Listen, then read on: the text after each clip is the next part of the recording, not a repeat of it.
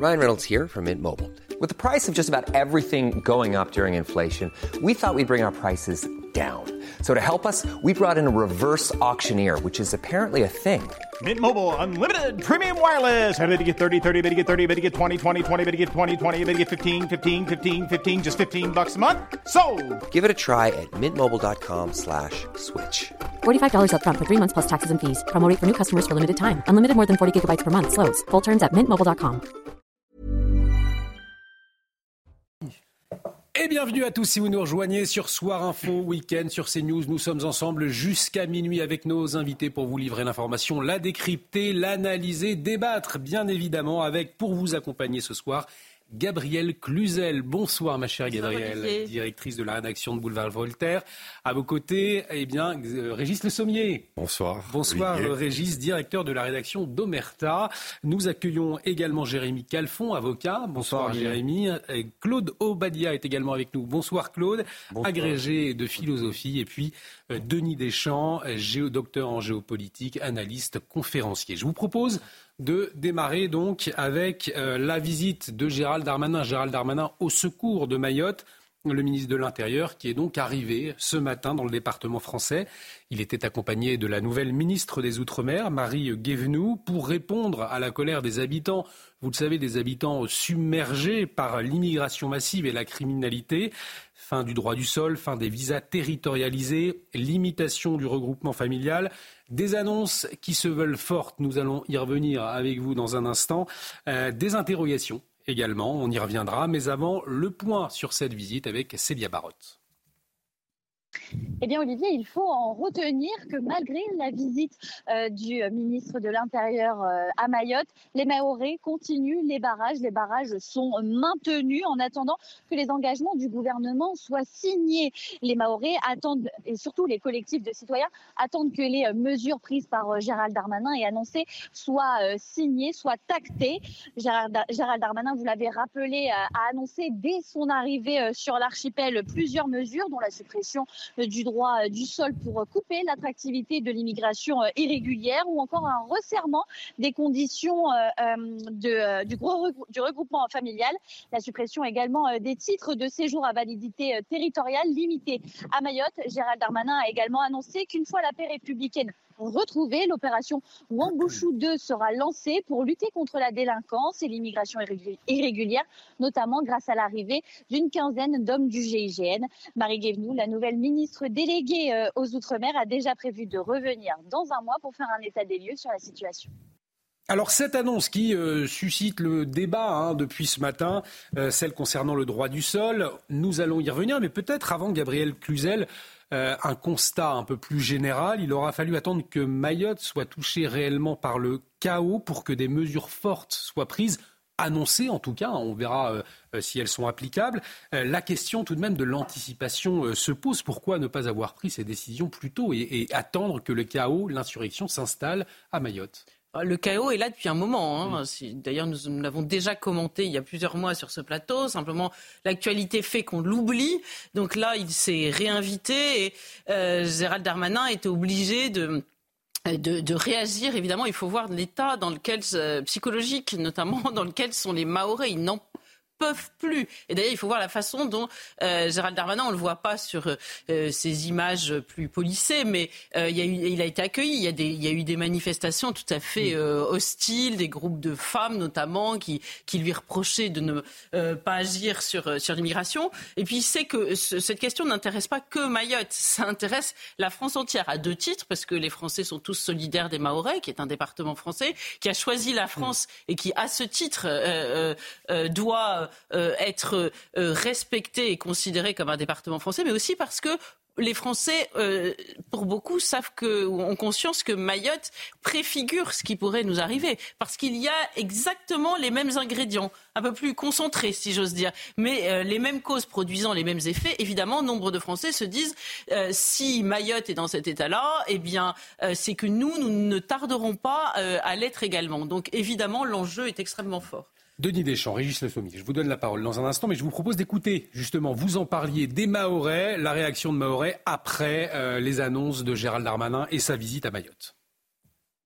Alors, le ministre de l'Intérieur, il arrive il commence à choquer euh, les manifestants.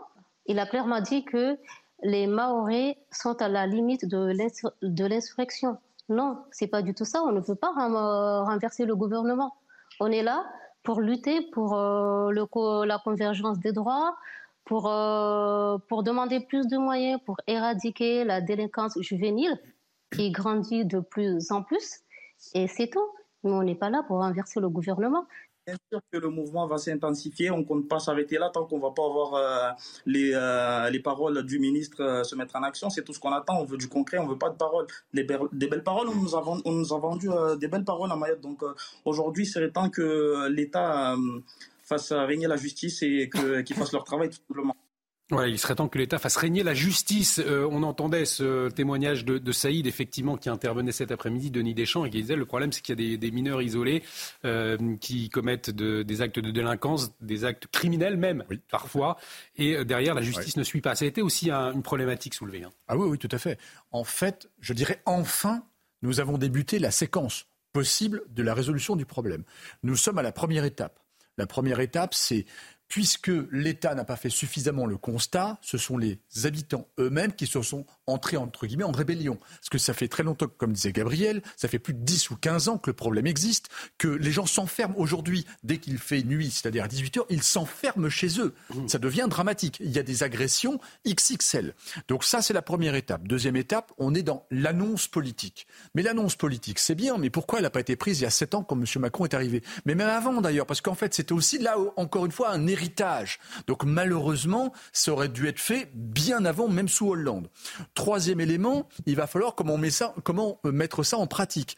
Moi, je veux bien, euh, je veux bien euh, que ce soit la possible solution, mais, mais là, on va avoir un rendez-vous, puisqu'on va modifier possiblement la Constitution au mois de juillet, mais on va aussi avoir une comment dire, une possible sanction juste au-dessus du mouvement de la Constitution, justement pour savoir si la France est indivisible ou non, ou si on a le droit de mettre en un, département, le 101e, dans un état d'exception.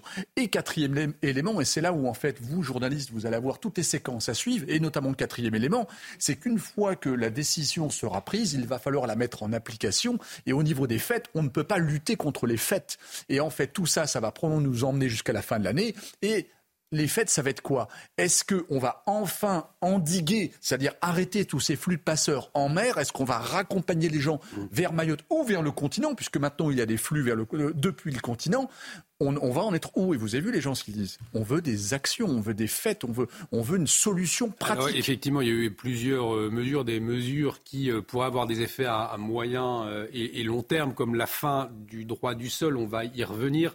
Régis Le Sommier, vous avez été, vous connaissez bien Mayotte. Vous avez réalisé un documentaire. J'ai réalisé un documentaire, oui. Et effectivement, euh, cette situation, elle ne date pas d'hier. Euh, pourquoi est-elle insoluble finalement aujourd'hui Puisque euh, la colère continue hein, sur place malgré les annonces de Gérald Darmanin? Ce qui est intéressant, moi, moi Mayotte, je vous livrerai un petit peu le sentiment que j'ai gardé, l'impression que j'ai gardé de cette île, c'est un endroit que je n'ai vu aucun endroit comme ça au monde. C'est-à-dire que vous avez, avec l'immigration, c'est-à-dire qu'aujourd'hui, vous avez bah, environ un étranger, un habitant sur deux qui est étranger. Euh, vous avez une contre-société qui s'est faite au, sein de l'île. C'est-à-dire qu'on évoque effectivement les, euh, les mineurs isolés. Pourquoi? Parce qu'ils sont isolés, ils, sont nés à Mayotte, donc ils ont la nationalité française, et leurs parents sont repartis à Anjouan ou à Grande Comore. C'est-à-dire qu'il y a un flux permanent, et euh, la maternité de Mamoudzou est la plus grande maternité de France, par exemple, d'Europe. Donc, euh, vous voyez. Mais si vous, si vous voulez, c'est pas simplement euh, les Maorés euh, qui acceptent euh, une grosse partie d'immigrés. C'est-à-dire que vous avez des villes entières, Tsingoni, Kambani par exemple, qui au, départ c'est des tôles. Ensuite, on, construit, on, des bidonvilles en fait, et, et des bidonvilles se sont construite au milieu des forêts. Euh, ça, ça menace même euh, la faune et la flore euh, de l'île. Mmh. Vous avez à peu près environ, on estime, à 600 000 habitants sur l'île aujourd'hui, donc qui croulent littéralement sous la population. Officiellement, il y en a 250 000. Donc, c'est pas simplement trois mineurs, trois quatre mineurs mmh. isolés qui posent problème. C'est une ville entière où vous pouvez, vous avez un boulanger qui est clandestin, vous avez un garagiste qui est clandestin, vous avez en fait tout ça, il y, a une autre société et ce sont des gens qui parlent français. Pourquoi? Parce que la plupart ont été élevés dans les écoles de la République, puisque quand ils arrivent et que euh, les enfants naissent là-bas, eh bien ils sont scolarisés comme les autres. Donc si vous voulez, euh, c'est une sorte d'aberration totale du système français avec deux sociétés et une évidemment qui est en train de prendre le dessus sur l'autre. D'où le cri euh, d'alarme des Maoris qui disent en fait c'est une population qui se retrouve presque expulsée de chez elle, de, mmh. son, de son île. Et nous nous, nous interrogerons d'ailleurs à 23h de savoir si une partie de cette population ne va pas arriver dans l'Hexagone, puisque d'ailleurs c'est déjà arrivé, on verra une, une vidéo, le Eric Tegner, directeur de la rédaction du Livre Noir, qui est sur place et qui a filmé déjà cet après-midi une cinquantaine euh, de demandeurs d'asile euh, qui vont arriver dans les prochaines heures donc à Paris. Mais euh, cette mesure forte, peut-être un mot, on, le disait, la fin du droit du sol. Alors rappelle hein, le droit du sol qui détermine la nationalité euh, d'après le lieu de naissance de l'individu. Il se distingue bien évidemment du droit du sang, lequel reconnaît la filiation comme critère de nationalité. Mais Georges Fenech, l'ancien magistrat, eh bien, doutait sur la faisabilité de mettre fin au droit du sol à Mayotte et il explique pourquoi. J'en doute en réalité, parce que l'article premier, non pas de la Constitution, mais de la Déclaration des droits de l'homme, l'article premier nous dit que tous les citoyens naissent libres et égaux en droit. Naissent libres et égaux en droit, voyez-vous. Et la Déclaration des droits de l'homme fait partie de ce qu'on appelle le bloc de constitutionnalité. Donc je ne vois pas comment on peut euh, enfreindre finalement cet article premier qui est immuable sans poser un vrai problème de constitutionnalité. Je crois, c'est mon avis, que la seule solution, ce serait de euh, généraliser le droit du sol à l'ensemble du territoire français. Vous ne pouvez pas distinguer alors que Mayotte, je le rappelle, est le 101e département français.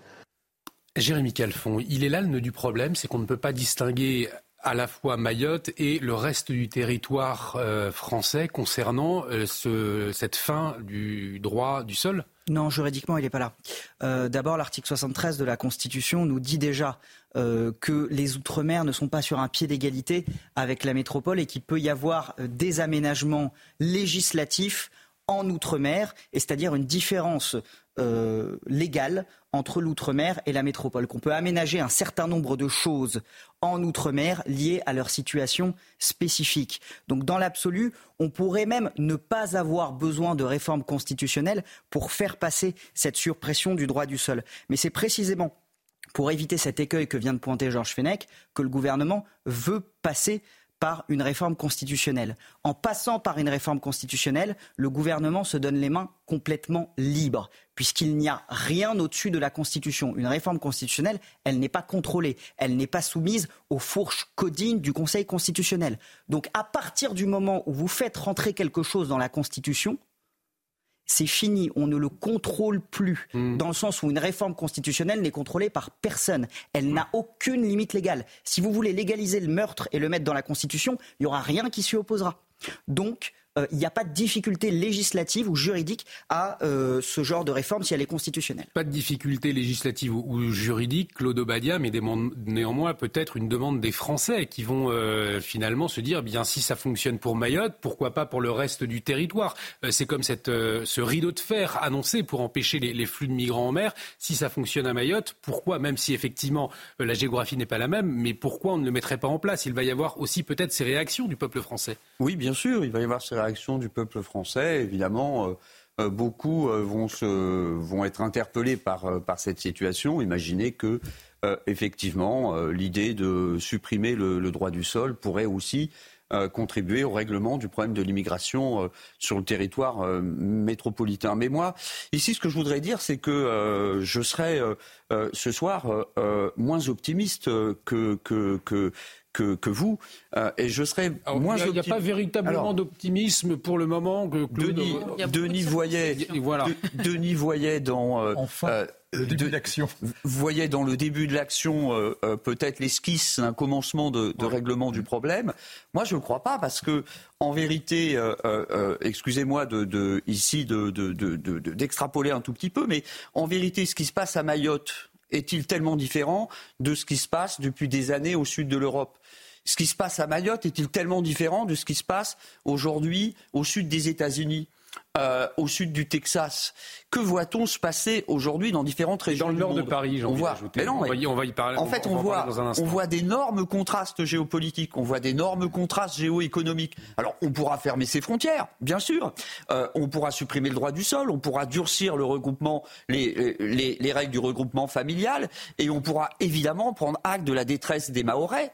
Mais euh, si on n'est pas capable de travailler à la réduction, en fait, de la grande pauvreté dans le monde, sur fond euh, de diffusion instantanée de l'image et euh, de l'opulence de laquelle euh, nous, nous sommes les bénéficiaires, je ne suis pas certain qu'on pourra un jour régler le problème américain, régler le problème des Grecs, régler le problème des Mahorais. Donc on parle beaucoup de la France, on parle beaucoup de Mayotte, et j'ai l'impression ce soir qu'on ne parle de la grande pauvreté dans le monde que lorsque, effectivement, elle vient s'inviter sans qu'on la demande à notre porte et lorsqu'elle perturbe nos modes de vie à nous euh, dans les pays riches.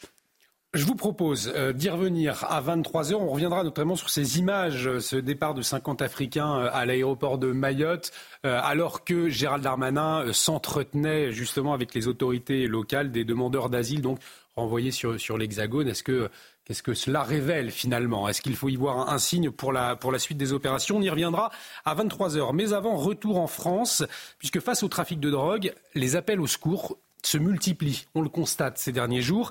Après l'enfer des riverains du nord de Paris, nous en parlions hier, face au trafic de crack, eh bien, nous allons vous parler euh, ce soir de l'enfer des riverains à Bordeaux, euh, face aux dealers. Le quartier des Capucins, plus précisément, est en proie depuis plusieurs années au trafic de drogue, du trafic qui provoque bien évidemment une insécurité grandissante dans les rues.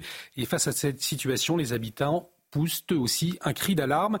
Ils demandent à la mairie plus de moyens pour résoudre le problème. Le reportage de Célia Gruyère et puis Maïlis, une riveraine, sera en liaison avec nous juste après pour témoigner de son quotidien. Dealer en plein jour, drogué, jeu d'argent et même parfois des agressions. Le quartier à proximité du marché des Capucins et notamment dans la rue Élie Gintrac à Bordeaux est considéré comme abandonné des pouvoirs publics. Une situation qui dure depuis cinq ans. Un collectif de riverains épuisés a donc manifesté devant la mairie hier après-midi. Il y a des jeux d'argent qui, qui, s'opèrent là. Il y a beaucoup de trafic et euh, il y a une insécurité totale. Les gens, lorsqu'ils rentrent chez eux, ils n'osent même plus rentrer chez eux.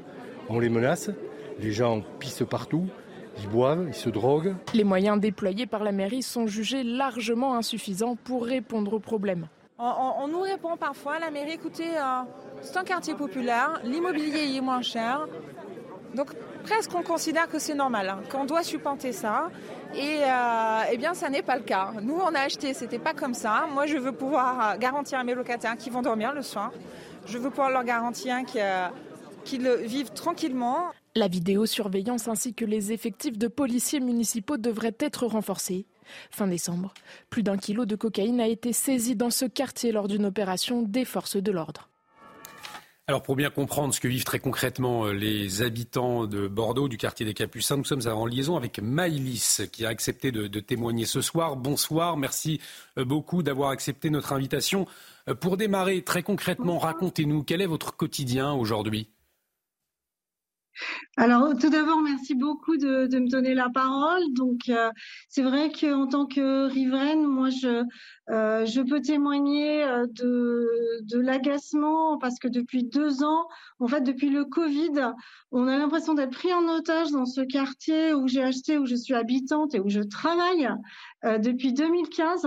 Donc, j'ai vraiment vu une évolution depuis le Covid avec donc l'arrivée de dealers qui, qui exercent leur activité illégalement au vu au sud de, la police, de la population. Euh, et, en fait, moi, je suis pas du tout tranquille, donc je ne vais plus dans ma rue. Je suis obligée de passer dans une rue parallèle pour aller au marché, faire mon marché, euh, pour aller euh, à d'autres points de, commerce de, mon quartier. Euh, donc euh, la vie effectivement quotidienne est, perturbée. Le soir, je n'en parle même pas euh, puisqu'il n'y a pas d'éclairage. Donc en fait, les personnes continuent à dealer, à vendre leur drogue et à faire les casinos sauvages aussi de nuit. Donc, il est bien évident que ça n'est pas du tout sécurisant. C'est même très anxiogène. Donc, il n'est pas question d'arriver le soir à la nuit. Et bien évidemment, un impact sur votre morale, on l'imagine aussi. Oui, c'est vrai que c'est vrai que c'est stressant. C'est pas un quartier où il fait bon vivre, alors que ça n'était pas le cas il y a euh, il y a quelques années.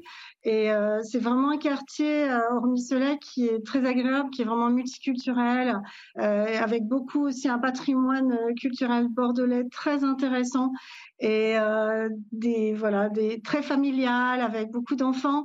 Et, on a l'impression d'être abandonné par les pouvoir public, par la mairie. Euh, alors peut-être aussi que les policiers n'ont pas tous les moyens d'intervenir, mais il y a quand même des choses. Donc euh, là, je trouve que c'est bien cette mobilisation qui s'est passée hier, et on va continuer vraiment avec cette belle énergie, cette belle solidarité, euh, parce que voilà, parce que nous c'est notre quartier, on n'a pas envie d'être en otage et on n'a pas envie de déménager. C'est pas à nous de partir d'une certaine manière. Mais exactement. Et, d'ailleurs, nous entendions Stéphanie. Ça fait maintenant donc trois ans que vous alertez les autorités locales. Nous entendions Stéphanie, une porte porte-parole hein, euh, euh, des, riverains de, votre quartier, euh, qui disait que lorsqu'elle faisait part des difficultés à la mairie, eh bien on lui disait mais c'est un quartier populaire, alors les, loyers sont moins chers, donc finalement, eh bien accepter ces déconvenus, c'est un petit peu le sentiment qu'elle avait. C'est cela la réponse aujourd'hui de la mairie de Bordeaux? Moi, c'est vraiment démagogique parce qu'en fait, c'est pas plus populaire qu'un autre quartier. c'est jeune, c'est étudiant et c'est animé. Mais dire que c'est populaire, euh, alors ce serait, on voudrait peut-être plutôt parler de euh, du quartier Saint-Michel, qui est un quartier qui historiquement euh, était un quartier commerçant, le quai des Salinières où les bateaux arrivaient et amenaient le sel. Donc, à la différence du nord de Bordeaux qui était plus aristocratique, mais aujourd'hui on, est bien loin de tout ça, n'est-ce pas? Tous les quartiers de, de Bordeaux sont, peuvent être considérés comme, comme populaires. Donc, je, non, je n'ai pas l'impression que ce soit plus populaire qu'un autre quartier. Encore une fois, c'est, euh, moi, je suis entourée de 17 euh, points culturels historiques qui sont donc classés euh, par, le, par le patrimoine. Donc, c'est un très beau quartier. Et moi, je suis très heureuse et j'ai envie que ça, ça revienne, ça retrouve son, son atmosphère habituelle qui est vraiment très amicale et, et très fraternelle avec beaucoup de de, différentes nationalités euh, qui cohabitent très très bien en fait. Merci beaucoup euh, Maïlis pour votre témoignage. Avec bon courage. Bon courage, bien, bien évidemment. On espère que la situation va se débloquer pour vous. Nous entendions donc les autorités finalement depuis euh, deux, trois ans ne, répondent pas. C'est le cas également à Paris, puisque nous avions Isabelle qui est venue témoigner sur l'enfer que les riverains vivent dans le nord de, Paris. et alors, ce qui est intéressant, c'est cette prise de parole d'Anne Hidalgo cet après-midi, Porte de la Chapelle. Euh, Porte de la Chapelle qui accueillera des épreuves olympiques cet été.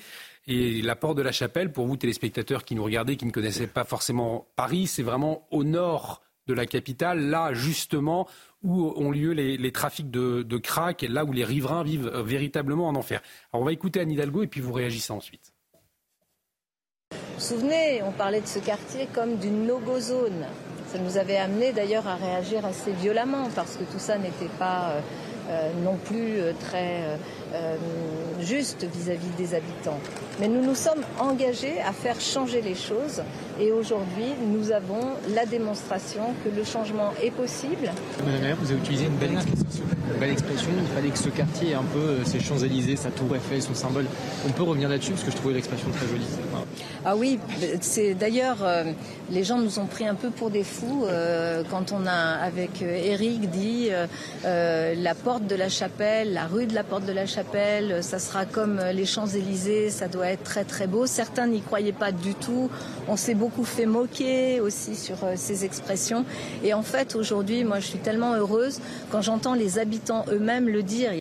Mais c'est absolument incroyable, Gabriel Cluzel, cette déconnexion. Nous étions encore hier avec nos reporters sur le terrain euh, pour constater la situation sur place. Nous avons entendu euh, de nombreux témoignages pour dire l'enfer avec les trafics de drogue, les rixes qui n'arrêtent pas. Et Anne Hidalgo qui ne voit pas cette réalité. C'est tout de même incroyable. On ne pas la voir. Euh, pas la voir. J'ai eu au téléphone quelqu'un qui habite près de Stalingrad qui m'a dit que sa vie était un enfer et que son logement, elle ne pouvait même pas s'en défaire du reste puisque sa valeur immobilière avait baissé euh, de façon extrêmement, extrêmement forte. Donc euh, j'imagine qu'elle n'est pas tout à fait rassurée de voir sa mère euh, parler de, de, cette façon-là de, de, son quartier. Mais vous savez, moi, ça me rappelle Emmanuel Macron qui, en parlant de la Seine-Saint-Denis, avait dit que c'était la Californie sans la mer. Oui. Mais vous voyez, on est dans une espèce de, de, narratif lunaire que ils sont en train tous les uns et les autres de se raconter. Alors je sais pas, Mayotte, c'est Tahiti euh, mm. euh, sans les couronnes de fleurs. Non mais c'est complètement euh, fou de voir la déconnexion de ceux qui aujourd'hui nous gouvernent, les nouveaux Champs-Élysées. Si le seul point commun, c'est qu'il y a beaucoup de délinquance le soir sur les Champs-Élysées. De fait, parlons-en. Mais, mais, mais pour le reste, ça n'a absolument rien à voir. Oui, effectivement, la comparaison n'était pas forcément heureuse, puisque quand on sait ce que sont devenus les Champs-Élysées aujourd'hui, et, et, et, déconnexion totale quand on suit le, quand on revient sur le sujet précédent avec Bordeaux, mmh. parce qu'on se rend compte finalement que une nouvelle mairie de gauche aussi, euh, on prend l'exemple, on parlait, on évoquait l'exemple de Nantes, mais c'est pareil. Il y a 20 ans, Nantes, c'était une ville très clean. C'est devenu euh, pareil, ça a périclité. Euh, Aujourd'hui, on, on, s'aperçoit que justement, il y a non seulement un comment un élargissement du trafic de drogue. Prenez Marseille par exemple, où euh, avant c'était les quartiers nord, maintenant c'est toute l'agglomération de Marseille. Et là, rien n'a été résolu en réalité sur cette fameuse colline du Crin qui arrête pas de se déplacer, euh, qui va toujours dans, les mêmes, dans le même périmètre. À un moment, la mairie de Paris d'ailleurs avait avait tenté de, de s'en débarrasser avec euh, comment Bondy et les, les, les, communes de, de Seine-Saint-Denis pour les, pour les écarter. Mais finalement, euh, ça ne s'est pas fait. Et, et, donc là, on est avec un déni de réalité dans les trois cas. C'est-à-dire dans, dans, que ce soit à Nantes, euh, que ce soit à Bordeaux. À Strasbourg aussi. et, on, peut même parler, on peut même parler de Besançon, c'est absolument terrible, où Gérald Darmanin s'est rendu, parce que c'est vrai que Jérémy Calfon, le gouvernement, a, a, avait annoncé des opérations place nette. Il y en a eu une cette semaine à Besançon notamment, euh, c'est-à-dire le déploiement de forces de l'ordre pour aller faire voilà pour aller faire des saisies, mais on voit que ça ne fonctionne pas. On a vraiment le sentiment aujourd'hui que c'est insoluble, puisque même à quelques mois des Jeux Olympiques, la situation reste catastrophique dans le nord de, Paris. Euh, on l'a vu à Bordeaux il y a un instant. Est-ce que l'on peut dire que finalement on n'arrivera jamais jamais à venir euh, à bout de ces trafics de drogue? Ça a l'air insoluble parce que c'est très multifactoriel, en mmh. fait. Dieu sait que je trouve l'intervention d'Anne Hidalgo complètement lunaire, mais en réalité, euh, elle ne peut pas y faire grand-chose. Ça ne se joue pas au niveau des municipalités. Bah, il y a une police municipale. Bah, oui, mais la police municipale n'a pas ni le niveau ni la compétence pour lutter contre le trafic de drogue. Il ne faut pas oublier, le trafic de drogue, la lutte contre le trafic de drogue, c'est une fusée à trois étages. Vous avez une politique sanitaire et sociale, vous avez de l'enquête de fond pour démanteler les réseaux, et vous avez la police, on va dire la sûreté, euh, la sûreté publique pour euh, essayer d'écarter les nuisances liées au trafic mmh. de drogue. Mais si vous n'êtes pas bon sur ces trois niveaux, mmh. vous réussirez jamais. Il faut être bon sur les trois niveaux. Alors comment on fait pour être bon sur ces trois bah, niveaux Pourquoi ça fonctionne pas Pas comme l'a fait le gouvernement récemment en réformant la police judiciaire et donc en, en fait en diminuant le nombre d'enquêteurs sur le sujet. Et le gouvernement ne peut pas être crédible sur cette question. Jean-Michel Fauvert, ancien chef du RAID qui vient régulièrement autour de ce plateau, Claude Obadia dit si finalement aujourd'hui on s'attaque réellement à ces trafics de drogue, il va y avoir beaucoup de dégâts. Il faut que la population française soit prête aussi euh, à ce que ce soit extrêmement violent. Est-ce qu'il y a ce paramètre peut-être qui paralyse aujourd'hui les autorités? Ce paramètre, ce paramètre, paralyse sans doute les autorités, puisqu'effectivement, euh, euh, si vous voulez s'attaquer à l'économie des trafics, euh, notamment de trafic de stupéfiants, c'est évidemment ruiner les ressources des trafiquants et donc évidemment exacerber, si vous voulez, exacerber potentiellement la violence. Mais je suis assez d'accord avec Jérémy lorsqu'il souligne que la lutte contre euh, ici les, le, le, trafic de drogue ne relève peut-être pas de l'autorité de la police municipale. J'ai été interpellé justement par la déclaration du euh, l'adjoint au maire de Bordeaux, Marc Etcheverry, qui déclarait très récemment à ce degré-là, dit-il, il nous faut une action forte des services de l'État. Ça ne se réglera pas comme ça. De Besançon à Nantes, de Nantes à Bordeaux, de Bordeaux à Échirol, euh, d'Échirol à Paris, en fait, les, les, les, villes de France et pas simplement les grandes métropoles connaissent toutes euh, le même problème il convient donc ici, euh, ça me paraît assez évident, euh, si vous voulez, d'organiser la prise en charge euh, au niveau national euh, de ce problème-là et de délocaliser, si vous voulez, la, la gestion des problèmes de délinquance et, Oui, et des problèmes on peut constater de- quand de- même de qu'il y a un certain nombre de villes qui suivent euh, euh, la, le- la même trajectoire et qui, pour une raison que j'ignore, moi je veux bien ne pas faire de lien, mais ont tous des maires écolos de gauche très cognés. Pardon, moi j'ai vu l'évolution de Bordeaux, c'était une ville bourgeoise, tranquille, presque trop tranquille. Les Comme Nantes, hein. Oui. Mmh. exactement comme Nantes. C'est une ville euh, charmante avec un patrimoine, du reste ça a été dit, hein, architectural tout à fait euh, euh, intéressant, une ville riche. Aujourd'hui, c'est une ville sale parce que tout, tout va ensemble. Hein, le, le, le- les, les- sous les arbres, enfin, les, on, on se croirait vraiment dans un pays euh, euh, absolument pas développé comme le nôtre, évidemment. Et, et, et c'est, c'est- ça a évolué avec l'élection de ces maires. C'est, frappant quand vous habitez là-bas. C'est fa- c'est factuel, tous les habitants. mé- Métastasé partout dans les grandes villes de France, parce que justement, comme il y a un recul de l'État, ça laisse un espace disponible et vous voyez bien que dans les grandes villes, maintenant, ça apparaît partout. Ça devient, comme disait euh, euh, mon voisin tout à l'heure, ça, devient systémique le problème. Il est 23h, Maureen Vidal est là, nous faisons un, un point sur les toutes dernières informations avec vous ma chère Maureen et puis euh, nous irons à prendre la, nous prendrons la direction de Mayotte. Ensuite nous retrouverons Eric Tegner sur place. C'est à vous ma chère Maureen. Alerte orange au cru dans quatre départements du sud-ouest de la France. La Charente-Maritime, la Gironde, les Landes et les Pyrénées-Atlantiques sont concernés, avec notamment des débordements sur le pourtour du bassin d'Arcachon, où le rez-de-chaussée d'un hôpital a été inondé. Des débordements de 40 à 50 cm. Les pompiers de Gironde sont intervenus sur 12 points inondés tôt ce matin. Donald Trump remet en cause l'OTAN. L'ancien président des États-Unis a annoncé en cas de retour à la Maison-Blanche ne plus garantir la protection des pays de l'OTAN face à la Russie si ceux-ci ne payaient pas leur part. Il encouragerait même Moscou à s'en prendre à eux, selon ses mots. Enfin, des milliers de participants dans les rues de Dunkerque à l'occasion du célèbre carnaval. Aujourd'hui débutait les Trois Joyeuses, la période la plus animée dans le Nord, avec le championnat du monde de cri de la mouette ou encore le fameux jet de hareng. 450 kilos de sardines, c'est De ce que vous me souffliez. De hareng, de hareng. été jeté dans la foule, oui. C'est quand même euh, Incroyable. Ça c'est des bonnes traditions. oui, excellent. Allez, on va euh, revenir sur cette actualité de la journée. Bien évidemment, la venue de Gérald Darmanin euh, à Mayotte. Nous en avons parlé au début de cette émission, nota- notamment euh, sur les mesures annoncées comme la fin du droit du sol. Mais dans le même temps, alors que Gérald Darmanin s'entretenait avec les autorités locales, regardez ces images. On va les voir. Une cinquantaine de demandeurs d'asile, c'était donc cet après-midi, d'asile africain, qui ont pris l'avion direction l'Hexagone. Alors ces images, elles ont été filmées par Eric Tegner, le directeur de la rédaction de Livre Noir, justement, qui est en, liaison avec nous, qui est à, Mayotte. Euh, Eric, bonsoir. Merci euh, d'être euh, une nouvelle fois avec nous ce soir pour nous faire vivre au plus près la situation. On vient de voir les, images que vous avez tournées cet après-midi, alors que la plupart des journalistes suivaient Gérald Darmanin. Eh Bien vous, vous avez fait autre chose. Vous êtes allé euh, à l'aéroport de Mayotte. Racontez-nous. Bonsoir Olivier. Oui, effectivement, c'était assez euh, surprenant et d'ailleurs, c'est assez troublant de se retrouver où on voit euh, Gérald Darmanin qui vient avec un message de, fermeté con- concernant l'immigration. Il était sur grande terre. Vous savez, à Mayotte, il y a, deux îles. Il y a la petite île euh, où il y a l'aéroport et il y a la grande île où il y a Mamoudzou. Et donc Gérald Darmanin était à Mamoudzou avec 99% des journalistes. Il était euh, en réunion à, ce moment-là.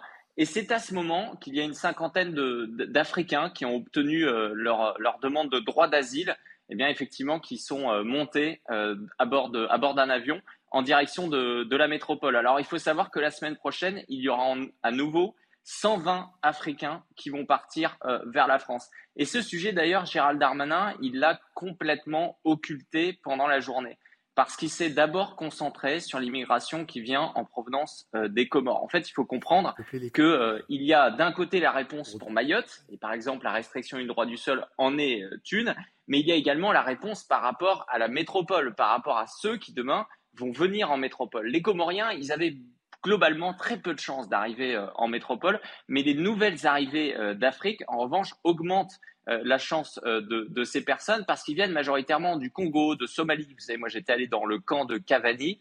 Ils avaient des discours extrêmement bien rodés, ils nous expliquaient qu'ils avaient vu les associations, notamment Solidarité Mayotte, Et donc, ils vont expliquer qu'ils viennent de pays en guerre. J'ai pu interroger d'ailleurs le ministre de, ministère de l'Intérieur qui m'a dit que les raisons, globalement, c'était le conflit, l'orientation sexuelle de ces personnes. Et la problématique, c'est que vous savez, euh, Olivier, euh, de nombreuses enquêtes l'ont montré, aujourd'hui, la procédure de droit d'asile, souvent, est dévoyée pour des raisons économiques. Comment on peut savoir si réellement quelqu'un qui vient du Congo était en danger à, ce moment-là? Et cette question du droit d'asile, elle n'est pas posée, alors qu'elle va concerner énormément de nos compatriotes. Il faut savoir qu'il y a 3000 demandes de droit d'asile aujourd'hui euh, sur, euh, sur Mayotte, que près d'un tiers au moins sont, sont acceptés. Et surtout, c'est les images demain qui vont venir euh, depuis Paris, vous le savez, c'est cette question de l'appel d'air, parce qu'il y a un peu plus d'un an, les Africains n'étaient pas au courant qu'il y avait la possibilité du droit du sol à Mayotte. Je l'avais expliqué hier sur votre plateau, ce sont les passeurs comoriens qui, en Tanzanie, sur le port de Dar es Salaam, ont commencé à parler à l'ensemble des migrants, en leur disant, vous savez, allez directement à Mayotte, ne vous arrêtez d'ailleurs même plus euh, aux Comores. À Mayotte, vous pourrez euh, poser votre demande de droit d'asile. Moi, les migrants, encore une fois, ils me disaient, euh, vous savez, moi, le droit, il me protège évidemment, la France va m'accueillir. Et donc ça, c'est extrêmement intéressant, c'est-à-dire qu'on n'est qu'au début, à partir du moment où les migrants, où les Congolais, les Somaliens, également les Rwandais vont comprendre que ça marche, que ça fonctionne, eh bien, ça va être un appel d'air.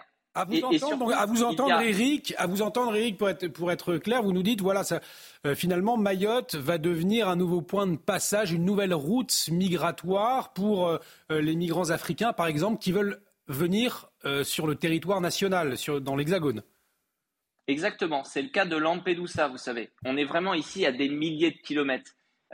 Et pourtant, vous savez, si vous regardez la carte, euh, les Mayotte, c'est vraiment devant la, Tanzanie. Et pour avoir fait l'ensemble des routes migratoires, c'est la traversée la moins dangereuse aujourd'hui. Euh, les personnes qui traversent la Méditerranée pour aller à Lampedusa, il y en a quand même une bonne partie qui refusent de le faire parce qu'ils ont peur de mourir et il y a énormément de morts dans la Méditerranée. C'est la même chose au niveau des Canaries où ils doivent faire une traversée de 4 ou 5 jours dans l'Atlantique. Aujourd'hui, on le voit bien, les bateaux pour traverser d'ailleurs et pour arriver jusque Mayotte, ils sont beaucoup plus petits, c'est beaucoup moins dangereux. Donc c'est une voie d'accès qui est beaucoup plus facile. On avait l'Afrique du Nord, on avait l'Afrique de l'Ouest, maintenant on a euh, l'Afrique de l'Est qui peut venir vers Mayotte. Et vous savez, il y a aussi l'autre point, c'est qu'on va dire oui, mais il, ces personnes qui vont être dépoutées de leur demande de droit d'asile, euh, de toute façon, on va les renvoyer chez elles. Non, aujourd'hui, la réalité, c'est qu'on le voit, c'est plus facile de renvoyer des migrants euh, vers euh, les Comores, ce qui explique que le taux d'expulsion est beaucoup plus fort au niveau des Comores qu'au niveau de nos OQTF de façon générale au niveau national. Au niveau des pays africains, c'est très compliqué. Au niveau du Congo, au niveau du Rwanda, on n'est absolument pas d'accord avec eux. Et donc, il y a ceux qui vont arriver jusqu'en métropole, parce que leur demande va être euh, acceptée. Et cette demande, cette acceptation, ça ne veut pas dire que ça n'a pas à un moment donné été fraudé, parce que les enquêtes ont montré que Xavier Drancourt en a beaucoup parlé aussi, l'ancien ambassadeur de France en Algérie, que c'est assez dévoyé. Et il y a tous ceux qui vont rester ici à Mayotte et donc qui vont continuer un engorgement euh, de cette île qui va devenir effectivement un lieu de passage. Alors, euh, vos propos, euh, Eric, eh bien, font, font, écho à cette passe d'armes qui a eu lieu également cet après-midi entre Marion Maréchal et Gérald Darmanin. Pourquoi? Puisqu'il y avait cette autre annonce, la fin du visa territorialisé. C'est un, un dispositif qui empêche les détenteurs d'un titre de séjour, donc à Mayotte de venir dans l'Hexagone. Euh, c'est ce que réclamaient de nombreux euh, Mahorais, la fin de ce visa territorialisé. Et pour Marion Maréchal, eh bien, cette mesure va conduire, alors je la cite, à organiser le transfert de l'immigration de Mayotte vers la métropole. Le ministre de l'Intérieur est en train de vouloir renvoyer cette immigration vers la métropole et la répartir dans nos campagnes. Je la cite. Voilà ce qu'a dit Marion Maréchal. Immédiatement, depuis Mayotte, Gérald Darmanin lui a répondu. Écoutez. Et donc Madame Maréchal Le Pen, non seulement elle n'aime manifestement pas Mayotte et les Mahorais, elle veut sans doute qu'on abandonne Mayotte à son sort et ne pas respecter la, respecter la parole de la France euh, prise dans les années 70. Deuxièmement, elle fait semblant de confondre régulier et irrégulier ce qui est évidemment euh, euh, très important, sinon évidemment on fait peur à tous les Français qui nous écoutent. Et puis troisièmement, elle fait semblant de ne pas voir que nous prenons la mesure euh, qui a souvent été demandée par beaucoup de gens ici ou là, et que seul le président de la République a le courage de prendre, c'est la modification de la Constitution. Donc ce qui serait bien, c'est que Mme Marion Maréchal Le Pen travaille un petit peu plus ces dossiers, ça nous ferait un peu de repos démocratique.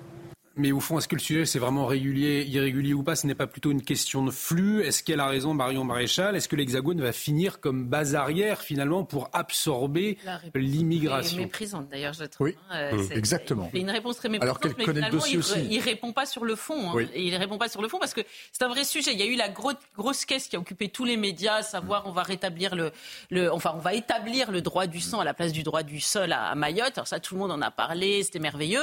Et puis il y a eu la petite flûte derrière, et en fait on a compris qu'il y avait une stratégie de délestage. C'est tout simple. hein. Et de la même façon que aujourd'hui. En Donc, métropole, double on prend discours, les en grandes fait. villes et on les, et les, les immigrés des grandes villes qu'on dirige euh, vers les campagnes quand il y a saturation dans les grandes villes, et bien là, euh, on- euh, les, les- les visas qui jusque de, de- de territorialité qui faisaient que les, les gens, les migrants restaient à Mayotte, eh bien euh, vont permettre qu'ils soient cette suppression va permettre qu'ils soient emmenés dans l'Hexagone. Donc ça va faire un appel d'air supplémentaire, évidemment. Parce- comment peut-il en être autrement? Donc c'est c'est c'est très très curieux comme façon de raisonner parce que vous avez des gens qui rentrent illégalement chez vous dont vous ne voulez pas ou, ou qui sont là, mais parce qu'on on va parler de l'immigration régulière, mais qui, qui sont massivement là, il y a un trop plein. Donc vous dites, euh, il faut les renvoyer chez eux. Eh ben, Gérald Darmanin, lui, il fait autre chose. Vous avez ces gens-là dans l'entrée, lui, il ouvre le salon, il dit, bah, venez donc dans l'Hexagone pour faire de la place. C'est quand même assez absurde comme donc raisonnement. Avec, avec une étape euh, non négligeable, la Réunion. Parce que à la Réunion se sont implantés pas mal de Mahorais au fil des flux justement, et que c'est une étape vers la métropole. Ça se fait pas directement. Exactement. Aussi, Ouais. hein, faut pas l'oublier. c'est c'est peut-être malin plutôt euh, de la part de- de- du ministre Darmanin, parce qu'en réalité, euh, alors d'abord, premier point sur les, les nouvelles migrations. Effectivement, il y a des zones de guerre. En Afrique, il y a des zones de guerre, notamment en Somalie en ce moment, où on voit bien qu'il y a la RDC au Somalie, on a des, on a des gens qui arrivent dans les flux. C'est pas si nouveau que ça en réalité. Non, non, on le découvre aujourd'hui. Des, des gens de Tanzanie. Exactement. Donc c'est pas si nouveau que ça, mais sauf qu'apparemment on découvre la lumière là. Ensuite, ce qui est assez ennuyeux, c'est que Il y a des malgaches aussi. Ouais. À, Mayotte qui essayent justement de, de venir en Et, France. et- et ce qui, ce qui m'ennuie derrière ce discours, c'est qu'en fait, il essaie de faire diversion sur le dos de Marion Maréchal Le Pen euh, pour cacher la réalité. C'est que la réalité, c'est quoi? C'est que, comme je disais tout à l'heure, la quatrième étape, c'est dans, dans quelle action ils vont être. Parce que c'est bien gentil de modifier la Constitution, mais s'ils ne renvoient pas tout le monde, ça va être le même problème de toute façon, ça va être une explosion. Donc en réalité, euh, là, ce que dit Darmanin, c'est que on va rentrer dans l'action, attention, attention, attention, mais en réalité, ils sont en train d'en envoyer quelques-uns en France. Et ça va probablement augmenter, augmenter, augmenter, aux frais, aux frais de l'État 50 français aujourd'hui, d'ailleurs. 180, Hein nous disait. Et on va repeupler les Tegner, campagnes. il y a un, un instant que nous allons entendre dans un instant, mais Claude Obadia et Jérémy Calfon, vous vouliez réagir également. Oui, oui, parce que en fait, la suppression des, euh, des visas euh, territorialisés, en fait, elle soulève une question. Est-ce que la suppression du visa territorialisé entraîne, euh, euh, comment dire, la substitution au visa territorialisé d'un visa inconditionnel ou bien est-ce que la suppression du visa territorialisé accordé dans des circonstances particulières comme par exemple euh, lorsqu'il est motivé par euh, des raisons humanitaires pourrait aussi euh, comment dire entraîner le refus de, de- la délivrance du visa? Donc vous semblez raisonner, me semble-t-il, comme si en fait la suppression du visa territorialisé valait comme enfin allait entraîner automatiquement euh, la substitution à ce visa-là d'un visa inconditionnel permettant l'accès, par exemple, en métropole. Or, dans l'annonce du, euh, du ministre, euh, il n'est pas précisé si la suppression du visa territorialisé euh, peut. Bah, si c'est pas mais quand Si on ce n'est pas précisé. grief, il ne dit pas, Mais- vous savez, ça, sera plus restrictif. Voilà. Vous voyez, Oui. c'est pas un argument qu'il donne. Et Donc, la demande économique quand même, on peut quand même imaginer que si justement euh, euh, comment le, le droit du sol est révoqué à, à Mayotte, il l'était déjà euh, partiellement. C'est-à-dire que euh, quand, quand deux parents, il fallait avoir un parent euh, maoré ou, ou avec la nationalité française, justement pour que l'enfant ait la nationalité. Euh, avant, euh, là. av- avant, Avant simplement, euh, quand, quand ce qui, ce qui faisait de Mamoudzou la, la plus grande, euh, la plus grande, euh, comment, euh, euh, maternité de France et d'Europe probablement, euh, c'est justement cet, a- cet afflux pour obtenir la nationalité. Aujourd'hui, ça va quand même réduire. Donc on peut pas imaginer que euh, s'il décide euh, cette suppression du droit du sol, que la, la question du visa territorialisé, ça veut dire le retour. C'est plus sim- simplement un visa qui permet de rester aux Maorais, aux, comment, pardon, aux, aux- aux gens d'Angement ou de Grande Comore. On va euh, libérer Eric Tegner, mais avant, un, un dernier mot, Eric. Comment, euh, autour de vous, est-ce que euh, la visite de Gérald Darmanin, les annonces de Gérald Darmanin, elles ont été perçues? Avec beaucoup de circonscriptions, hein, parce qu'aujourd'hui, ils attendent véritablement des résultats. Euh, moi, ce que j'entends beaucoup, c'est que euh, ici, les Mahorais disent qu'à chaque fois qu'un ministre ou un représentant va dans euh, un endroit des dom-toms, il ne donne pas sa date de départ. Il part du principe qu'il va rester jusqu'à ce qu'il puisse négocier, et parfois il va rester deux ou trois jours. Cette fois-ci, la spécificité de, l'arrivée de Gérald Darmanin, c'est que avant même d'arriver ici, il avait déjà annoncé son départ. Et ça, ça a été globalement mal vu, tout comme ça a été mal vu qui s'enferment dans des réunions. Alors évidemment, le temps, parce que c'était très pluvieux, n'a absolument pas euh, aidé cela. Mais euh, les manifestants qui vont continuer à, faire, euh, à être sur les, blocages étaient assez déçus de ça. J'aimerais juste apporter un, complément, parce qu'effectivement, Régis avait raison sur, sur la Tanzanie, sur le fait que c'est un lieu aussi où il y a beaucoup de réfugiés. Et, parce que ça fait, ça fait des années qu'effectivement les gens du Congo ou du Rwanda vont en Tanzanie. Moi, il y a une source euh, que j'ai au, Quai d'Orsay qui m'explique qu'il y a des camps là-bas avec près de 200 000 euh, migrants parfois qui y sont et que le gouvernement tanzanien serait très partant que la France les aide pour pouvoir empêcher les départs. Parce que ce qui compte aussi, on le voit bien avec la question de notre droit, c'est pas juste, on a parlé du raid de fer, d'identifier les arrivées, parce que de toute façon, quand on identifie les arrivées, on se contente de faire du sauvetage, parce qu'on ne peut pas les repousser. On ne fait pas d'ailleurs la politique comme en Australie. C'est d'éviter qu'ils partent des zones. Euh, moi, j'étais à Nouadhibou en, Mauritanie, mais également à Saint-Louis au Sénégal il y a trois semaines. C'est ce que fait, par exemple, le gouvernement socialiste espagnol, qui est payé par Frontex pour ça, donc il y a des moyens qui a près d'une quarantaine de membres de la Guardia civile qui est à Nouadhibou. Il y a un hélicoptère, il y a deux, euh, deux, deux, bateaux aussi qui aident euh, les gardes civils de, de les gardes-côtes pardon de, de, Mauritanie. Et donc se pose la question du pourquoi à un moment donné le gouvernement français ne va pas proposer à la Tanzanie de les aider, notamment avec l'argent aussi de Frontex, pour empêcher les départs euh, depuis la, Tanzanie, alors que la Tanzanie est demandeur. Il faut savoir qu'aucun officiel français n'est allé ces derniers mois en, en, Tanzanie. Et les Comoriens moi, j'ai également quelqu'un qui a rencontré le ministre de l'Intérieur du Comore il y a euh, quelques semaines, qui m'expliquait que le ministre euh, de l'Intérieur des Comores lui a dit c'est une invasion en partance des Congos. Il a utilisé ce terme. Donc, il faut vraiment, à un moment donné, prendre en compte ces arrivées qui vont être de plus en plus massives d'Afrique de l'Est et considérer par rapport à notre droit que ce qui va compter, la seule chose qui va nous permettre de limiter les flux, c'est d'abord d'empêcher les départs, mmh. depuis notamment Dar es Salaam. Merci beaucoup, Eric Tegner, en tout cas, de nous avoir euh, fait suivre depuis euh, deux jours maintenant eh bien, la situation euh, à Mayotte et puis cette visite également de Gérald Darmanin nous y reviendrons largement dans les prochains jours, très certainement sur notre antenne, sur CNews. Je voulais vous, vous entendre sur cette annonce du gouvernement d'Aurore Berger, plus précisément ministre chargé de l'égalité entre les femmes et les hommes et de la lutte contre les discriminations.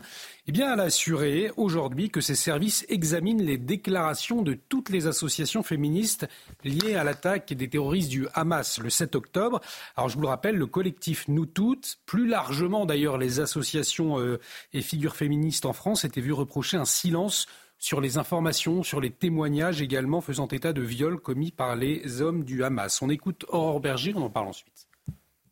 Au nom du gouvernement, j'ai demandé de manière très scrupuleuse qu'on regarde toutes les déclarations de toutes les associations féministes euh, liées justement euh, au 7 octobre et à ce qui s'est suivi, mmh. parce que je refuse que l'État soutienne financièrement des associations qui ne sauraient pas euh, caractériser ce qui s'est passé. C'est ça qui est insupportable. C'est-à-dire que le premier mot d'ordre euh, des féministes, euh, c'est toujours, notamment sur la question des violences sexuelles, une phrase très simple mais essentielle qui est on vous croit, mhm.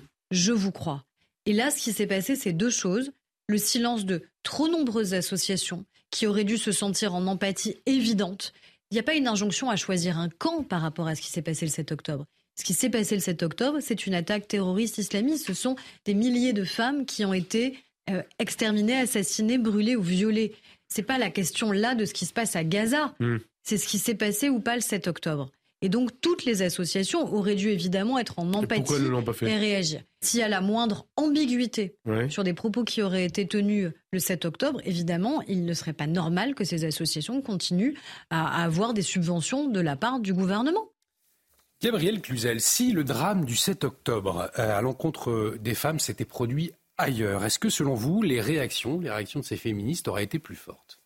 Oui, c'est probable, mais euh, Aurore Berger a l'air de découvrir que les associations féministes mm. sont en fait des associations supplétives de l'extrême gauche, mais ça a toujours été le cas. Mm.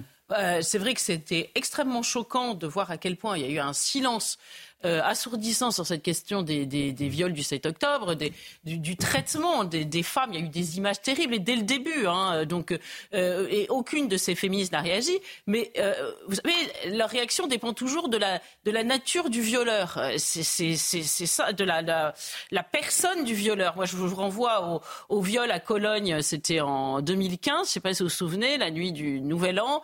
Il y a eu des viols massifs du fait d'une population eh bien, euh, Caroline de Haas, grande féministe devant l'éternel, qui est rémunérée par des écoles de commerce célèbres pour faire des, des, des, des formations contre les violences faites aux femmes, elle a dit, moi je veux pas en entendre parler, je cite, euh, ceux qui me parlent des viols de Cologne, allez déverser votre mère d'ailleurs. Vous voyez, c'est assez vulgaire, mais je cite ces propos. Mmh. Donc il y a une volonté euh, de, de, ne pas voir certains viols. Il n'y a que certains viols qui les intéressent. Donc, et on se souvient de l'accueil qui a été fait par, vous vous souvenez, hein, le, le, le, collectif du 7 octobre des féministes qui étaient allés euh, à, une, à, une, manifestation euh, des, contre les violences faites aux femmes au mois de novembre. Elles, elles ont été reçues très fraîchement. Elles en ont été très choquées. Donc si ça peut enfin euh, montrer à quel point ce, ce, ce féminisme est une supercherie parce qu'en réalité il est politiquement d'extrême gauche, eh bien c'est très intéressant. Claude Obadia, vous vouliez réagir effectivement. Le gouvernement qui semble découvrir, comme le disait Gabriel Cluzel, que les associations féministes n'avaient au fond rien de féministe, mais avaient tout de wokiste. Oui, on peut avec Gabriel, euh, comment dire, regretter que le, le, gouvernement, comme elle le dit, semble découvrir un état de choses déjà, déjà ancien, mais enfin, il faut quand même se féliciter, Gabriel, euh, que de la déclaration en fait euh, d'Aurore, euh, d'Aurore Berger, qui dit les choses très simplement, qui dit les choses très clairement. Oui, effectivement, les associations féministes qui se sont montrées frileuses, discrètes, ou qui ont refusé de condamner les actes de barbarie, comment dire, perpétrés par les terroristes du Hamas, ne méritent pas d'être subventionnées par, par l'État. Je peux juste rajouter une petite chose. Vous savez, actuellement, il y a beaucoup de viols, de vieilles dames. Je ne sais pas si vous avez remarqué. Et même de nonagénaires. Mais je me dis à quel point de décivilisation on en est arrivé pour supporter ça en silence. Bah, pardon, j'ai vu aucune association féministe s'en saisir. Et pourtant, pour être âgé, on n'en reste pas moins femme. Jérémy Calfon, pour conclure sur ce sujet. Oui, en, en fait, euh, il faut absolument faire publiquement le, pro, le procès de l'intersectionnalité et de la convergence des luttes.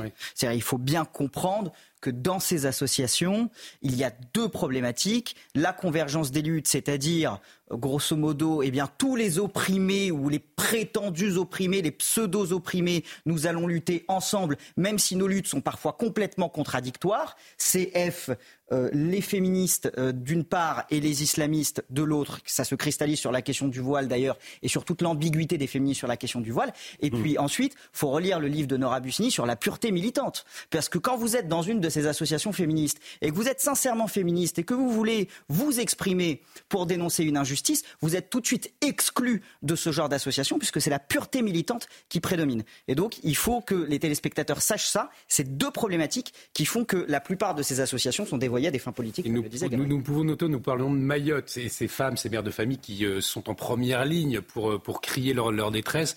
Euh, pas de soutien des féministes, hein, justement, pour soutenir ces mères de famille. Non.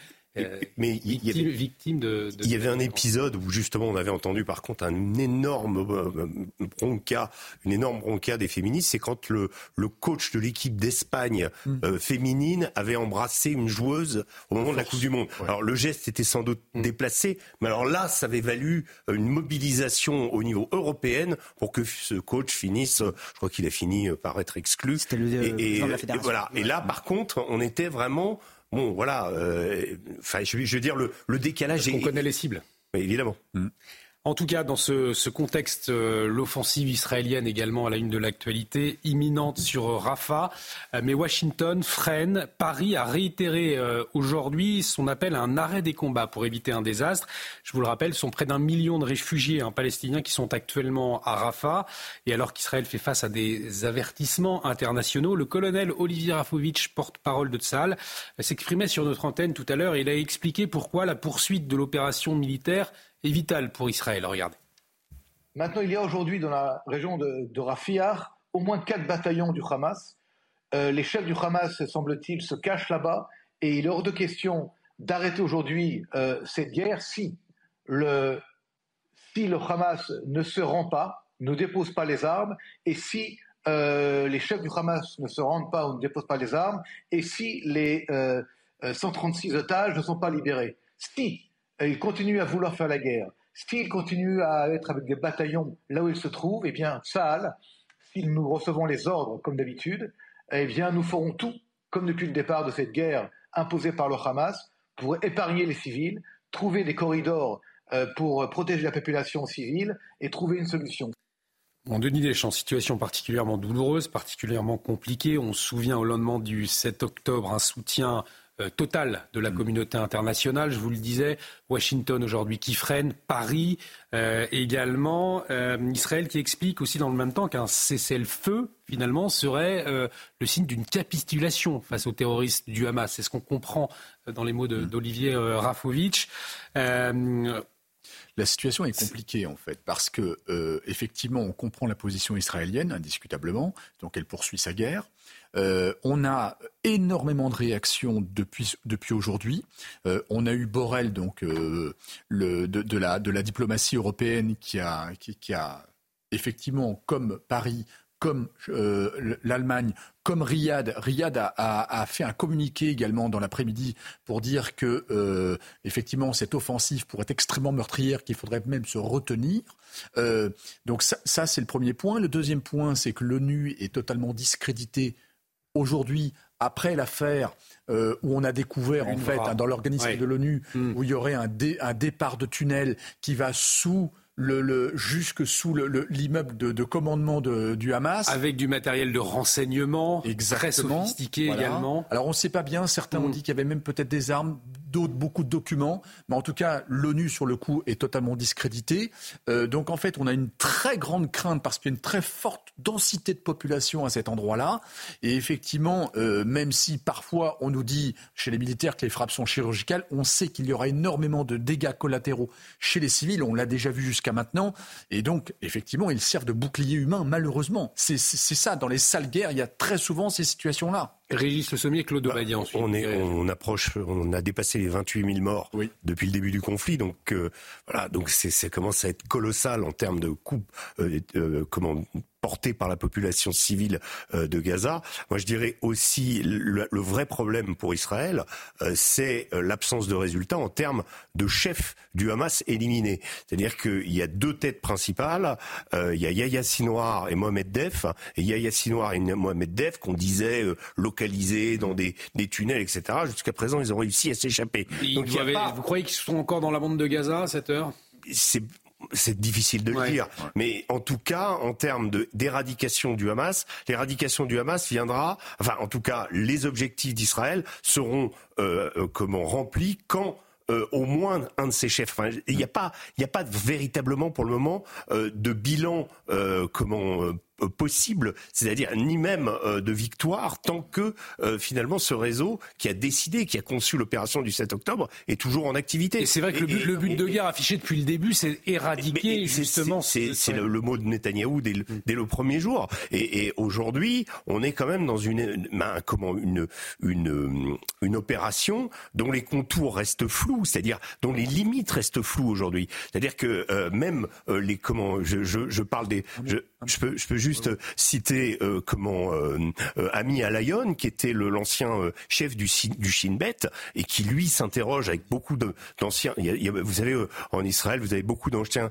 chefs du Shin Bet, de la sécurité mm. intérieure, comme ça, qui viennent donner leur avis. Et lui, en particulier, dit que il ne voit pas où cette opération peut mener aujourd'hui et que, à part remplir les intérêts politiques de Benjamin Netanyahou et lui permettre de rester au pouvoir, parce que ça, c'est une chose. Qui est en délicatesse avec la justice. Voilà, et c'est ça, c'est un vrai, euh, un vrai problème euh, sous-jacent. Mais en réalité, là, euh, qu'est-ce que veut dire éradiquer le Hamas et quand quand ce sera quand, quand, ce sera tangible. Mais on, constate, allez-y puis ensuite Claude. Je, je précise juste d'un mot. J'ai oublié de dire tout à l'heure effectivement que le Hamas a communiqué ce soir en disant qu'attention, s'il y a l'offensive sur Rafah, ça torpillerait ce qui est en train d'être négocié à l'heure actuelle, c'est-à-dire une pause pour libérer le restant des otages. En tout cas, Israël qui a toujours dit qu'on ne négociait pas avec des, terroristes. Et puis Israël aussi qui craint pour sa civilisation, qui joue sa survie. On l'a aussi beaucoup entendu depuis le, 7 octobre. Il y a aussi cet aspect-là qui explique, euh, Claude Obadia, euh, la poursuite de cette offensive militaire. Oui, moi je voudrais dire euh, deux choses et,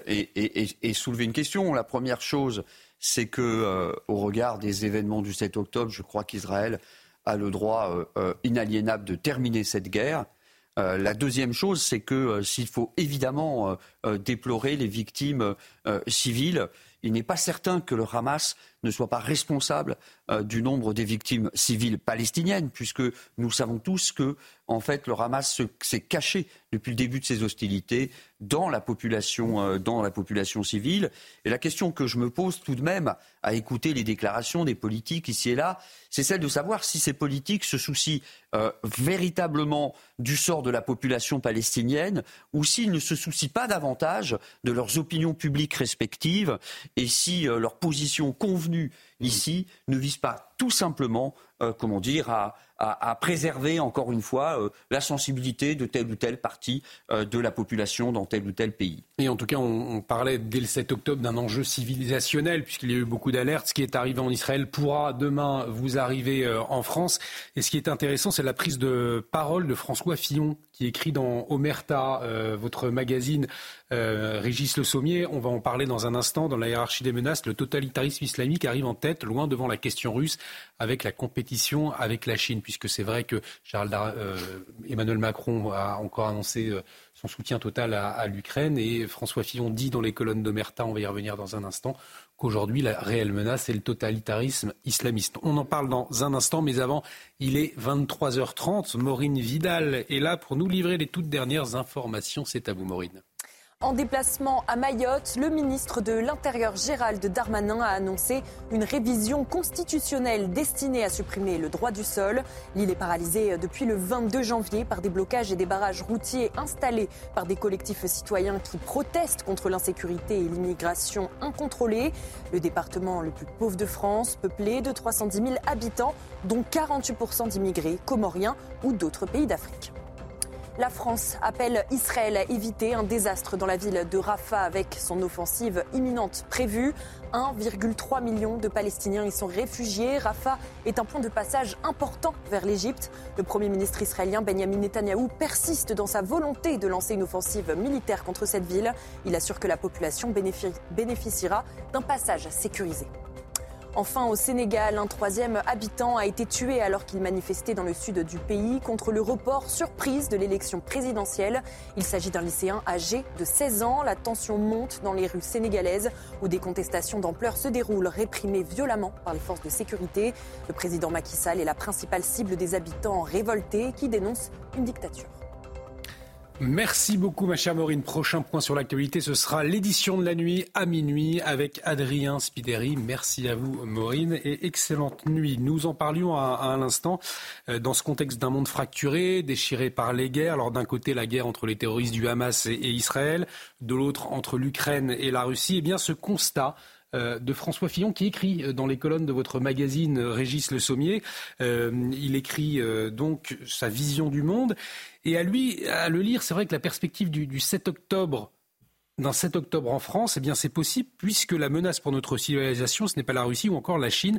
Le danger, c'est bel et bien le totalitarisme islamiste. Que retenir de cette prise de parole finalement, François Fillon, qui sort du silence en quelque sorte? Oui, il sort du silence. Il était, ça bon, il a été, euh, comment je dirais, empêtré dans ses dans ses euh, déboires judiciaires et il a écrit ce texte pour Omerta pour un petit peu remettre, euh, j'ai envie de dire, l'église au milieu du, au, cœur du village. C'est-à-dire que euh, ce qu'il constate, c'est euh, d'abord que la guerre est devenue une arme de décision planétaire. C'est-à-dire que avant on parlait de négociation avant de rentrer en conflit. Aujourd'hui on fait des conflits avant de rentrer en négociation. Mm. Et que euh, ça se, ça a tendance à se multiplier. Il parle, parle évidemment euh, de l'Azerbaïdjan et de l'Arménie. Il parle de, euh, de, de, plein de points de la planète qui se sont, qui sont rentrés en ébullition. Et ce qui est intéressant, c'est qu'il est aussi, il analyse cette recomposition du monde, cette espèce de tectonique des plaques, alors qui a été inaugurée, on dira, par la, la guerre en Ukraine en février 2022 et également par le 7 octobre dernier l'attaque terroriste du Hamas. Ils et que tous contre l'Occident. Ça peut se finir comme ça. C'est ça qui mm. et c'est ça son grand constat en fait, c'est qu'il dit aujourd'hui on a un petit peu regardé de loin en rigolant les BRICS. on s'est dit oui comment cet ensemble hétéroclite, mais que en fait finalement on s'aperçoit que ces BRICS-là risquent de se faire, et ce monde multipolaire se, risque de se faire contre nous. Et le titre de son papier, d'ailleurs, euh, on y avait beaucoup réfléchi, mais c'est éviter le tous contre l'Occident. Pourquoi? Parce que l'Occident a encore des choses à dire au monde. Mm. Et l'Occident a encore un message. Encore faut-il que ce même Occident évite l'arrogance qu'il a eue, évite de penser qu'il était, euh, qu'il est l'alpha et l'oméga euh, du monde, et que, vous savez, quand, quand on, euh, souvenez-vous, quand on était en, université, on entendait le terme de pays émergents. Mm. Alors, les pays émergents, c'était le Brésil, c'était tantôt, à l'époque, il y avait l'Argentine ou d'autres pays dans le monde, l'Inde, la Chine, et on se disait, pays émergents, ça veut dire pays qui prennent la direction, en gros, pour devenir un peu comme nous. Et on, on a toujours eu cette espèce de, de, vision des choses. Et François Fillon dit attention, parce que aujourd'hui, avec cette vision des choses, c'est complètement contre-productif euh, pour ce que nous voulons exprimer et même pour notre avenir. Claude Obadia, vous rejoignez cette euh, vision de François Fillon euh, d'une crainte d'un tous contre l'Occident? Oui, tout à fait. Euh, d'ailleurs, euh, François Fillon euh, avait nourri cette crainte déjà dans un ouvrage il y a 7-8 ans, en 2016, Vaincre le terrorisme islamique. Moi, je crois que, en fait, il a raison dans le sens où il faut ici bien distinguer le fantasme de la réalité. S'agissant de l'islamisme, et contrairement à ce que clament les pourfendeurs de l'islamophobie, le danger de l'islam radical, c'est c'est pas euh, c'est pas un fantasme. Il mm. est nullement fantasmatique. Quand on a lu les écrits de l'ayatollah Khomeini déclarant sa haine de l'Occident, sa volonté d'installer un, pouvoir islamique mondial, projet qui a été repris euh, par Daesh en Irak, qui a été repris aussi par Boko Haram en Afrique, on n'est pas dans le fantasme, on est dans la réalité quand ces projets euh, donnent lieu à un terrorisme mondial, euh, multipliant les attaques, multipliant les attentats, ainsi que la création en Irak d'une république islamique, on n'est pas dans le fantasme, on est dans la réalité. En revanche, et ça il faut le dire quand même, quand on entend des voix traitées d'islamophobes, le fait de dénoncer l'islamisme, là on n'est pas dans la réalité, on est dans le fantasme. Hmm. De même, quand on entend ces mêmes voix accuser la France de haine envers l'islam, alors que l'islamisme, lui, appelle, lui, régulièrement à la guerre contre la France, là encore, on n'est pas dans la réalité, mais on est dans le fantasme. Donc je crois que si on veut faire preuve d'un peu de bon sens euh, ici dans cette affaire, eh bien il faut ramener le fantasme au fantasme, la réalité à la réalité, et pas confondre mais, le mais fantasme au fond, la, et la réalité. La, question, est-ce que c'est la Russie aujourd'hui euh, le danger pour l'Europe, ou finalement c'est effectivement ce totalitarisme islamisme, comme le dit François Fillon dans, les colonnes d'Omerta, Jérémy Calfon, euh, puisqu'on voit bien que nos dirigeants européens aujourd'hui craignent véritablement euh, la Russie, ou en tout cas une expansion du conflit. Ce qui est certain, c'est que et la Russie et la Chine et l'islamisme sont des menaces, mm. mais la vraie menace qui pèse sur l'Europe, c'est son affaissement, en réalité. C'est-à-dire que toutes ces menaces-là, euh, l'Occident peut y faire face si l'Occident est fort et si l'Occident reste uni. Or, aujourd'hui, qu'est-ce qu'on constate? Que les Occidentaux sont déchirés, les populismes gagnent partout en Europe. Aux États-Unis, Donald Trump fait la course dans les sondages. L'islamisme gagne aussi les différents pays européens. Et donc, en fait, vous avez un affaissement politique, civilisationnel, culturel européen qui la rend sensible et vulnérable à la menace islamiste, mais aussi à l'ensemble des autres menaces, la compétition chinoise, euh, le désir que moi j'estime être expansionniste de la Russie, certains j'imagine contesteront, mais en fait la vérité c'est que l'Europe doit se renforcer, que l'Europe doit être unie, l'Europe aussi et les États-Unis, c'est ça la principale. La première menace c'est l'affaissement finalement de l'Occident aujourd'hui. Alors c'est son voilà, c'est il y a une chose qui est intéressante dans le dans le, dans le dans le texte de François Fillon, c'est qu'il fait un peu son mea culpa parce que il était à la manœuvre au moment où Nicolas Sarkozy et lui-même ont décidé de euh, réintégrer la France dans le commandement intégré de l'OTAN. Et il dit qu'à l'époque, il avait calculé que ça renforcerait la France, que ça renforcerait l'Europe. Il dit les résultats n'ont pas été au rendez-vous et, en gros, euh, on est la locomotive, ce sont les États-Unis et on est derrière. Et, et, et, aujourd'hui, on n'arrive pas à avoir cette voie et à retrouver cette voie. Donc il y a une forme de mea culpa qui est intéressante, je trouve. Un dernier mot de Denis Deschamps et Gabriel Cluzel, et puis on, dira un mot euh, des agriculteurs également, puisque la colère couve. Denis Deschamps. Euh, on peut faire toute une émission sur euh, ce qu'a sorti François Fillon. C'est très intéressant. Alors, je vais reprendre un petit peu dans le désordre. Il y a plusieurs types de menaces. Ce ne sont pas du tout les mêmes et ce n'est pas du tout la même temporalité.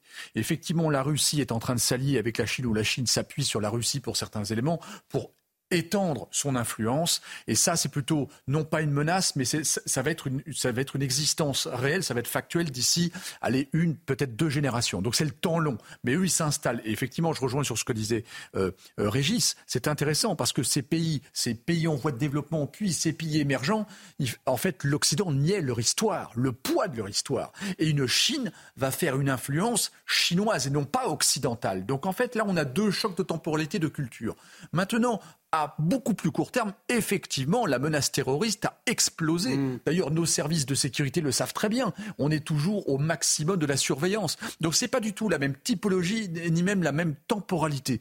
Mais pour revenir sur ce que disait François Fillon, c'est très intéressant d'ailleurs. Son retour à la parole et la manière dont il, dont il s'y prend, c'est très intéressant parce que, en prenant de la hauteur et en faisant un mapping de tous les risques qu'il y a dans le monde, et notamment la, sa, cause qui est chère hein, de, des chrétiens d'Orient, hein, qu'il a beaucoup défendu revient beaucoup dessus. Voilà, euh, c'est assez intéressant de voir ça. Et c'est assez intéressant de voir également qu'en fait, maintenant, on admet une erreur qui était pour beaucoup d'analystes et de spécialistes, notamment aussi euh, certains militaires, de dire c'était une erreur de vouloir réintégrer l'OTAN. Donc c'est intéressant de voir a posteriori son regard à lui. D'ailleurs, Nicolas Sarkozy ne s'est pas vraiment prononcé sur euh, ce sujet-là a posteriori. Gabriel Cluzel, il nous reste un peu plus de, deux minutes. Non, non, mais ce que je, trouve intéressant, c'est que de fait, aujourd'hui, il y a deux conflits internationaux qui mm. occupent, qui nous occupent, euh, qui occupent l'actualité, pour lesquels on peut dire que la France a, a, choisi son camp, on va dire. Il y a l'Ukraine contre la Russie, il y a Israël contre le Hamas. Euh, mais euh, si l'on considère les deux, euh, eh bien, il y en a un qui est quand même déjà sur notre sol, alors que l'autre est extérieur. Euh, moi, je ne vois pas d'attentats euh, sur notre sol, pas de Français tués dans le cadre euh, du conflit russo-ukrainien, pas chez nous. Là, on a un cancer islamique qui s'est métastasé chez nous, qui est arrivé par le cheval de Troie de l'immigration et qui est chez nous. C'est le nôtre. C'est notre combat. Pardon? Pas qu'en France, en Europe. France, évidemment. Je crois que l'Allemagne est assez craintive aussi. Vous avez évidemment raison. Donc je pense que de façon très simple et très naturelle, François Fillon exprime l'idée que les Français ont de, de, de, de l'islamisme. Pourquoi il y a Sentinelle euh, devant nos églises, pourquoi nous sommes fouillés partout, pourquoi les écoles deviennent des bunkers, pourquoi, etc., etc. Euh, pourquoi Dominique Bernard est mort euh, pour une cause qui se passait bien à des centaines de kilomètres, des milliers de kilomètres de là. évidemment, parce qu'il est déjà sur, sur, sur, notre sol. Donc cette menace, très naturellement, on poserait la question aux Français, ils, ils, feraient la même réponse que François. Et la vision de François Fillon, donc l'ancien Premier ministre qui sort du silence, c'est à découvrir donc dans Omerta. avec plein d'autres choses aussi, plein d'autres intervenants, euh, Émeric Choprade, euh, comment Alexandre Delval, euh, Jacques Sapir aussi très intéressant sur l'économie de la Russie euh, et Arnaud Klarsfeld également sur le nouvel antisémitisme. La guerre des mondes, reste un peu plus d'une minute. On va se quitter avec ce tweet puisque nous allons certainement en reparler cette semaine. Regardez, c'est le Arnaud Rousseau, le président de la FNSEA Personne n'a intérêt à nous balader. Nous n'avons pas de nouvelles depuis dix jours du gouvernement. Je n'attendrai pas le salon de l'agriculture pour dire que le compte n'y est pas. On en reparlera le week-end prochain. Eh bien, visiblement, oui. C'est parti pour un grand merci. Un amant est conduit quand même, hein, parce que ah, j'ai pas de nouvelles depuis dix jours. On s'y attendait un petit peu quand même. Hein. Euh, nous aurons l'occasion, à mon avis, d'en reparler euh, cette semaine. Nous vous entendrons sur le sujet. Un grand merci, en tout cas, euh, à, tous les cinq de, nous avoir éclairés. C'était absolument passionnant. Euh, ce décryptage sur l'actualité que vous pouvez retrouver cette émission en scannant. Vous allez le voir, ce QR code, c'est l'application CNews. Si vous ne l'avez pas, alors il est encore temps de scanner le QR code pour télécharger l'appli. Vous aurez bien évidemment accès à, toutes, aux toutes dernières informations et puis au, replay. Vous pourrez revoir cette émission Soir Info Week-end, notamment avec toutes les analyses de nos invités. L'actualité continue avec Adrien Spiteri. C'est dans un instant l'édition de la nuit. Excellente nuit sur euh, notre antenne. Très bonne semaine à tous. À très vite.